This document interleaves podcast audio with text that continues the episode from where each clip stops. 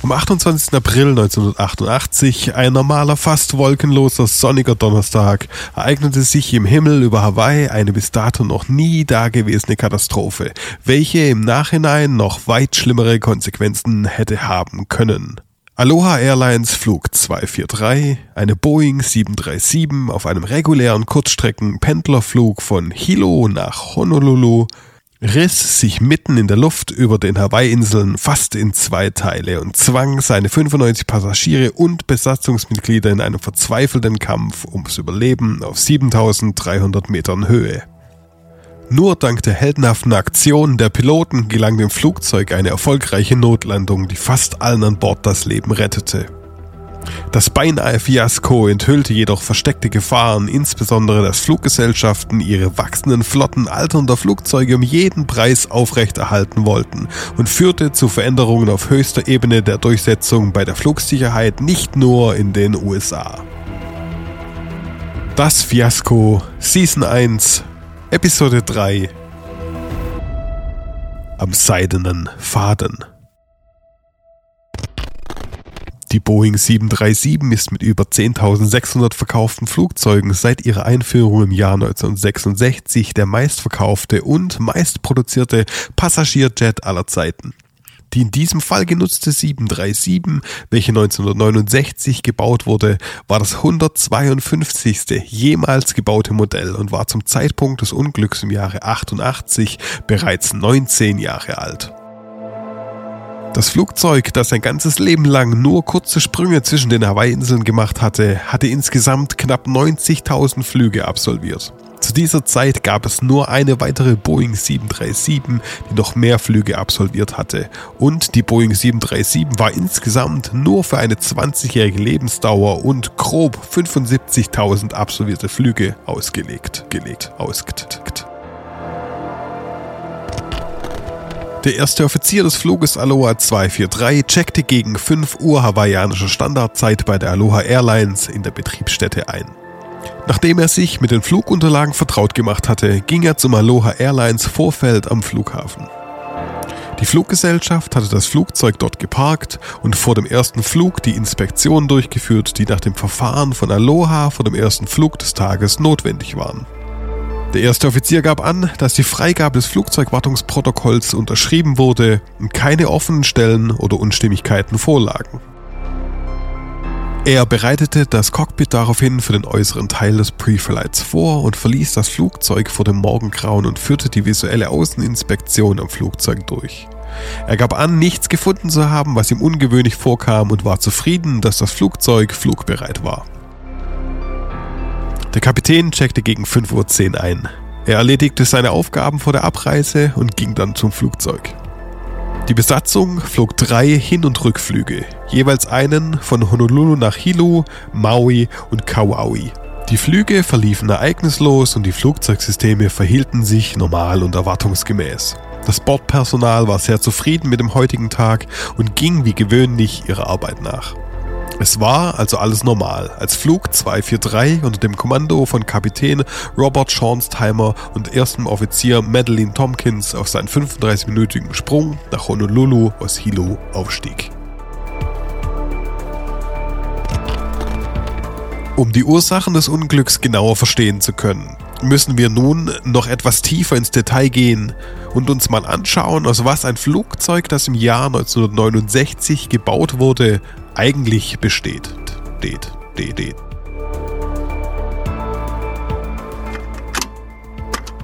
Die Rumpfhaut einer 737 besteht aus vielen verschiedenen Metallplatten, die wie ein Patchwork aneinander gepackt werden. Drei Mechanismen befestigen diese Platten miteinander. Nieten, Epoxidklebstoff und Doppelplatten oder zusätzliche Metallbleche, die über die Fugen gelegt werden, um ihre Festigkeit zu erhöhen.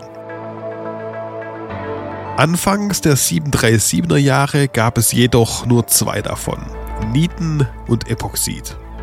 Die Nieten hielten die Metallbleche physisch zusammen, aber die Belastung der Gelenke, wenn das Flugzeug unter Druck gesetzt wurde, zum Beispiel beim Auf- und Abstieg aus verschiedenen Höhen, wurde auf das Epoxid übertragen, wodurch ein durchgehender Bereich bereitgestellt wurde, über den die Spannung gleichmäßig verteilt werden konnte.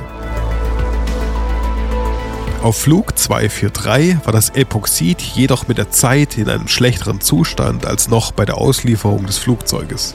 Das feuchte hawaiianische Klima war der Korrosion so förderlich, dass sich das Epoxidharz abnutzte und die Spannung auf die Nieten übertrug.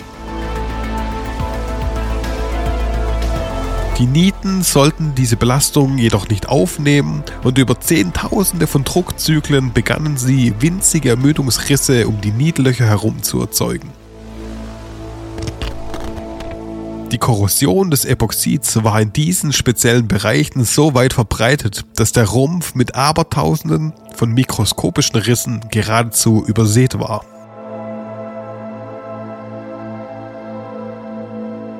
Dann, als das Flugzeug durch 24.000 Fuß stieg, gab der geschwächte Rumpf schließlich nach. Nach der anschließenden Untersuchung fand man heraus, dass Ermüdungsrisse direkt hinter der Vordertür miteinander verschmolzen und so ein sich ausbreitendes Rissmuster ergab. In die Rumpfhaut eingebaute Metallstreifen sollten Schäden auf einen 10 Quadratzoll Bereich beschränken aber die bloße Anzahl und Größe der Risse führte dazu, dass sie einfach so direkt durch sie hindurchgingen.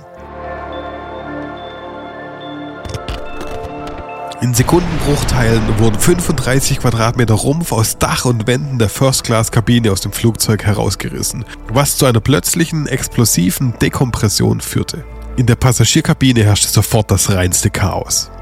Veteranenflugbegleiter Clarabelle Lansing wurde durch den Luftstrom in Bruchteilen einer Sekunde aus dem Flugzeug gesaugt und ein anderer Flugbegleiter wurde durch fliegende Trümmer schwer verletzt.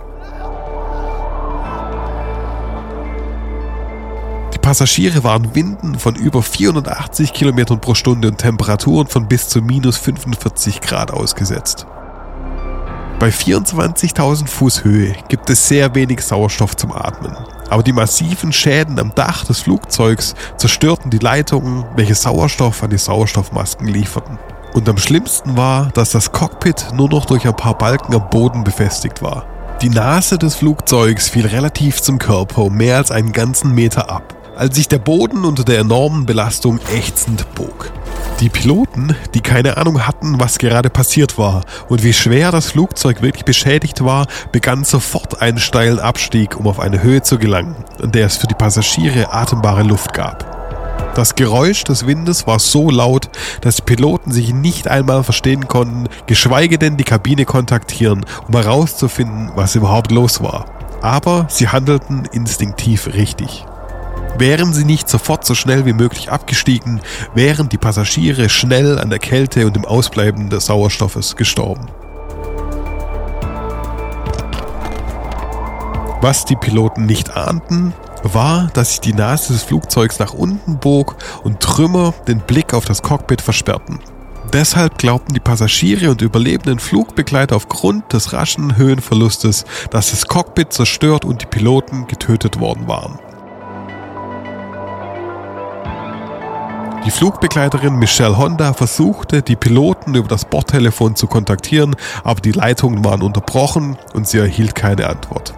Überzeugt davon, dass die Piloten tot waren und das Flugzeug scheinbar außer Kontrolle in Richtung Pazifik stürzte, stellte sie den Passagieren tatsächlich die gefürchtete Frage, ist jemand an Bord, der ein Flugzeug fliegen kann?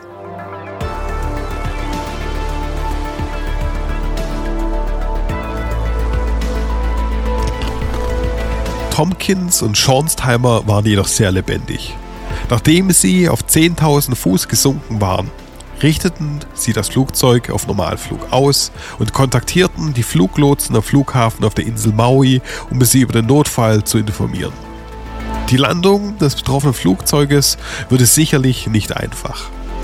Die auf das Flugzeug einwirkenden aerodynamischen Kräfte waren aufgrund des Ausmaßes des Schadens schwer zu erahnen und es bestand eine beträchtliche Wahrscheinlichkeit, dass es sich noch im Flug in seine Einzelteile auflösen würde, bevor es jemals die Landebahn erreichte. Kapitän Schornstheimer entdeckte auch, dass es schwierig war, das Flugzeug bei den niedrigen Geschwindigkeiten zu steuern, die normalerweise für die Landung verwendet werden. Kurz darauf ging beim Absenken des Fahrwerks das Bugfahrwerklicht nicht an. Der Kapitän wusste, dass ohne ausgefahrenes Bugfahrwerk das Cockpit beim Aufprall auf die Landebahn abbrechen und die Ergebnisse noch katastrophaler sein würden. Für die Passagiere war der Abstieg nach Maui die Hölle. Jeder in den ersten fünf Reihen war vollständig dem Luftstrom ausgesetzt und hing tausende von Fuß über dem Pazifik ohne Absicherung nach außen oder nach oben.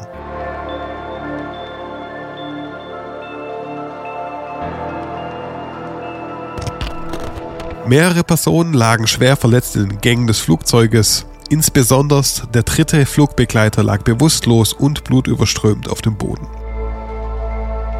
Den Passagieren wurde erst klar, dass die Piloten tatsächlich noch am Leben waren, als sich das Flugzeug abflachte, aber die Passagiere konnten leicht erkennen, dass der ehemals stabile Boden an vielen Stellen knickte und knarzte.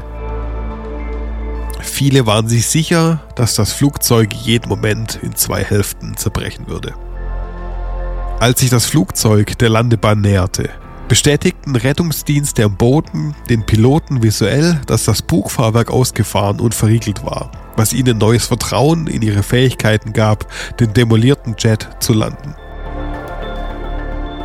Trotzdem waren sie viel zu schnell und niemand war sich sicher, wie das Flugzeug darauf reagieren würde, wenn es aufsetzte. Nach einem erschütternden 13-minütigen Höllenritt landete Aloha Airlines Flug 243 auf der Landebahn und kam sicher zum Stehen. Tompkins und Schornsheimer hatten ein Wunder vollbracht. Ein kleiner Fehler, eine falsche Umdrehung des Steuerknüppels und das Flugzeug hätte sich leicht auflösen können, aber zum Glück aller Passagiere tat es das nicht. Insgesamt wurden bei Flug 243 65 Menschen verletzt, acht davon schwer und es gab einen Todesfall. Dennoch erwies sich die große Zahl der Verletzten als problematisch für die ländliche Insel Maui, die nur zwei Krankenwagen hatte. Eine auf Maui ansässige Reisegesellschaft wurde gebeten, ihre Transporter beizusteuern und einige von ihnen wurden verwendet, um Opfer zum Hauptkrankenhaus der Insel zu transportieren. Trotz des Todes der Flugbegleiterin CB Lansing war der Heldentum der Piloten sofort klar. Nie zuvor hatte jemand ein Flugzeug gelandet, das so schwer beschädigt war und danach auch nicht mehr. Obwohl die Piloten vorbildlich handelten, wurde schnell klar, dass dies bei Aloha Airlines nicht der Fall war. Frage, warum sich so viele Ermüdungsrisse bilden konnten, ließ die Ermittler feststellen, dass die Fluggesellschaft bei ihren täglichen Inspektionen gespart hatte.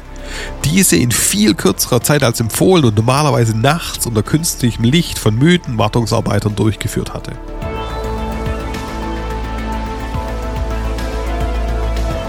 Noch schlimmer war, dass die FAA und Boeing bereits 15 Jahre zuvor gewarnt hatten, dass die frühen 737er genau diese Art von Korrosion in den Epoxiddichtungen ausgesetzt waren, die Aloha 243 fast zum Absturz gebracht hätten. Aber die Fluggesellschaft unternahm nie Schritte, um diese Probleme anzugehen. Nach dem Vorfall wurde vom National Transportation Safety Board eine vollständige Untersuchung begonnen. Als Ursache wurde Materialermüdung im Zusammenspiel mit Korrosion durch die Salzwasserumgebung festgestellt. Die Verklebung der Blechstöße war anscheinend unzureichend. Somit konnte Wasser in die Spalten eindringen und die Korrosion beschleunigen.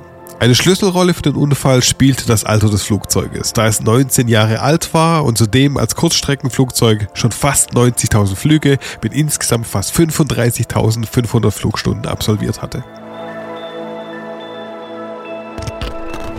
Da einige Aloha Airline Routen nur über eine kurze Strecke gehen, wurde nicht auf jedem dieser Flüge der maximale Differenzdruck von ca. 0,5 bar erreicht.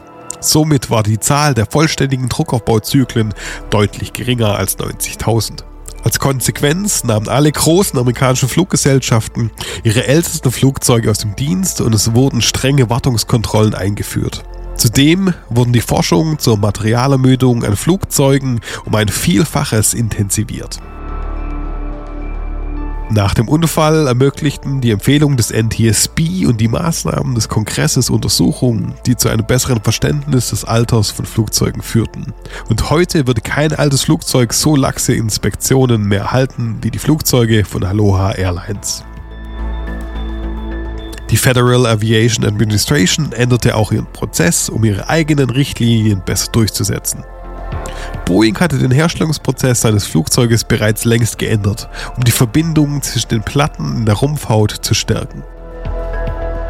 Diese Aktion hat sich bisher als wirksam erwiesen, da keine andere 737 einen katastrophalen Ausfall im gleichen Umfang wie der von Aloha 243 erlitten hat. Dennoch gab es auch hier wieder eine alternative Theorie, wie der Rumpf aufgerissen wurde, die berücksichtigt werden sollte. Die Theorie stellt die Idee in Frage, dass die bloße Anzahl von Rissen dazu führte, dass die Metallstreifen nicht umgangen wurden. Stattdessen wird behauptet, dass die Metallstreifen tatsächlich wie beabsichtigt funktionierten, das Loch sich jedoch direkt über der Flugbegleiterin CB Lansing öffnete und sie in einen riesigen Korken verwandelte. Das sogenannte Fluid Hammer Phänomen tritt auf, wenn eine aus einem Druckbehälter austretende Flüssigkeit plötzlich blockiert wird, wodurch eine plötzliche und noch stärkere Sprengkraft erzeugt wird. Diese Erklärung ist theoretisch möglich und wird tatsächlich durch Hinweise auf Blutflecken an der Außenseite des Flugzeuges gestützt, die nur dort zurückgelassen werden konnten, wenn CB Lansing auf ihrem Weg aus dem Flugzeug kurz gefangen war. Obwohl das NTSB keinen Grund gefunden hat, seine ursprüngliche Schlussfolgerung zu ändern, ist der Ermittler, der die Untersuchung zu Aloha 243 geleitet hat, der Ansicht, dass es weiter untersucht werden sollte. Sowohl Kapitän Robert Schornsteimer, 2005 in den Ruhestand gegangen, als auch seine Co-Pilotin Madeline Tompkins blieben bei Aloha Airlines. Der Vorfall wurde verfilmt und erschien 1990 in Deutschland als Katastrophenflug 243. Ebenso kann man den Unfall in der kanadischen Serie Mayday noch einmal ansehen in Season 3. Die bei dem Unfall aus dem Flugzeug geschleuderte Flugbegleiterin CB Lansing wurde offiziell nie gefunden. Zu ihrem Gedenken und dem Gedenken an das Unglück selbst wurde ein Garten am Flughafen Honolulu in ihrem Namen eingerichtet, welcher heute noch besucht werden kann.